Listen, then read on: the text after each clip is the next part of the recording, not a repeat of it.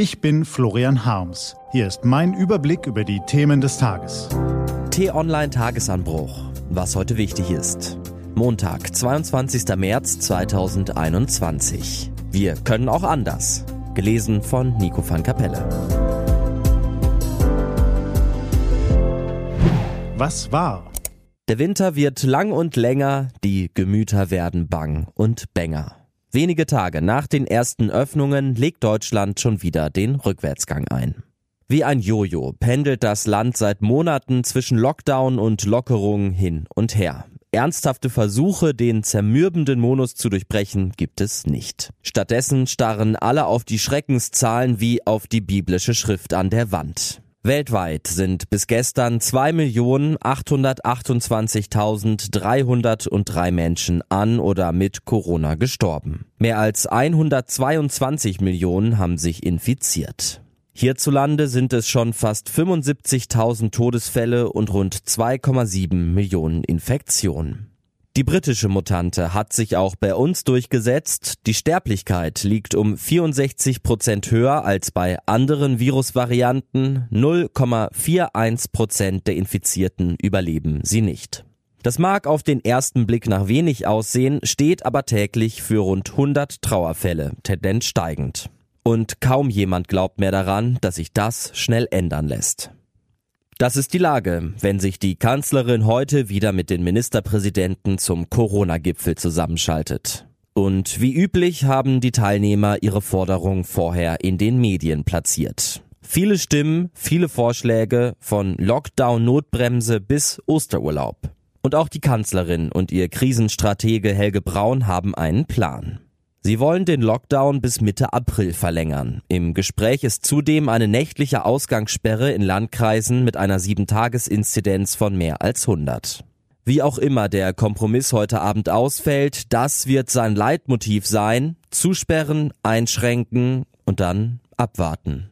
Und so geht es dann auch weiter. Realistisch betrachtet werden wir uns noch monatelang mit mal höheren, mal niedrigeren Schranken durch den Alltag kämpfen müssen.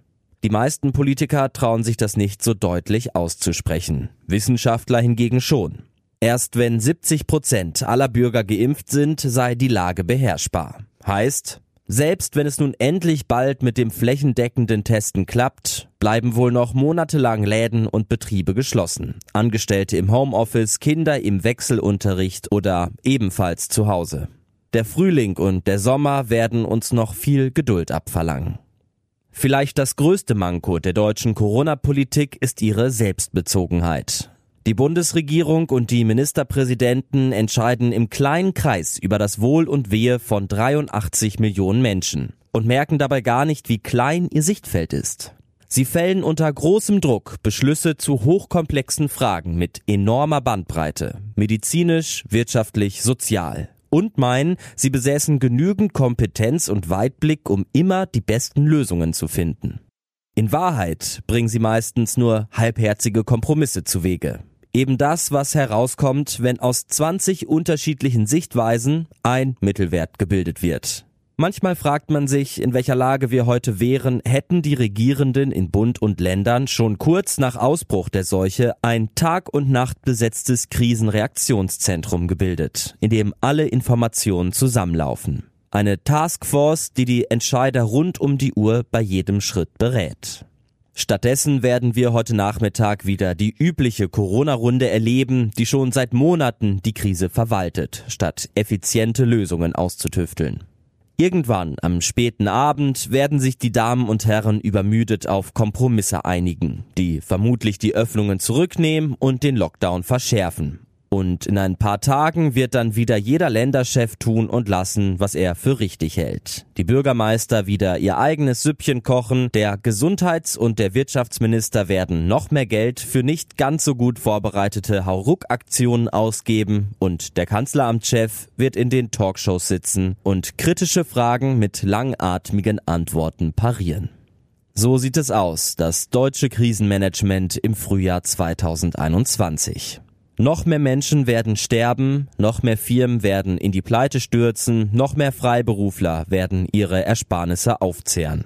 Und wenn wir in ein, zwei Jahren auf die Corona-Jahre zurückblicken, werden wir uns fragen, warum wir damals nicht pragmatischer gehandelt haben. Dann werden wir uns vermutlich schwören, dass so ein Schlamassel nie wieder geschehen darf und wir deshalb unseren überbürokratisierten Staat modernisieren müssen. Wir werden einsehen, dass die Krisen unserer Zeit so komplex sind, dass sie sich nicht allein von oben bewältigen lassen. Dass es die geballte Kompetenz aus allen Bereichen der Gesellschaft und aus der Wirtschaft braucht, um die besten Lösungen zu finden. Wir können nämlich auch anders. Wie schade, dass man immer erst hinterher schlauer ist. Was steht an? Die T-Online-Redaktion blickt für Sie heute unter anderem auf diese Themen.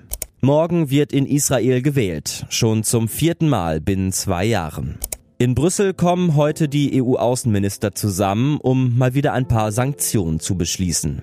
Wegen des Militärputsches in Myanmar, wegen Menschenrechtsverletzungen in China, Libyen, Nordkorea, Eritrea, Südsudan und Russland. Und Verteidigungsministerin Annegret Kramp-Karrenbauer reist heute nach Kalv, um mit Soldaten des Kommando Spezialkräfte zu sprechen. Nachdem sie wegen der Munitionsaffäre bei der Elitetruppe ein Vorermittlungsverfahren gegen Kommandeur Markus Kreitmeier eingeleitet hat.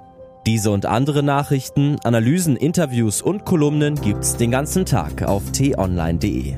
Das war der T-Online Tagesanbruch vom 22. März 2021, produziert vom Podcast Radio Detektor FM. Wenn Sie uns bei Apple Podcasts hören, dann lassen Sie uns doch gerne eine Bewertung da. Vielen Dank. Ich wünsche Ihnen einen guten Start in die neue Woche. Ihr Florian Harms.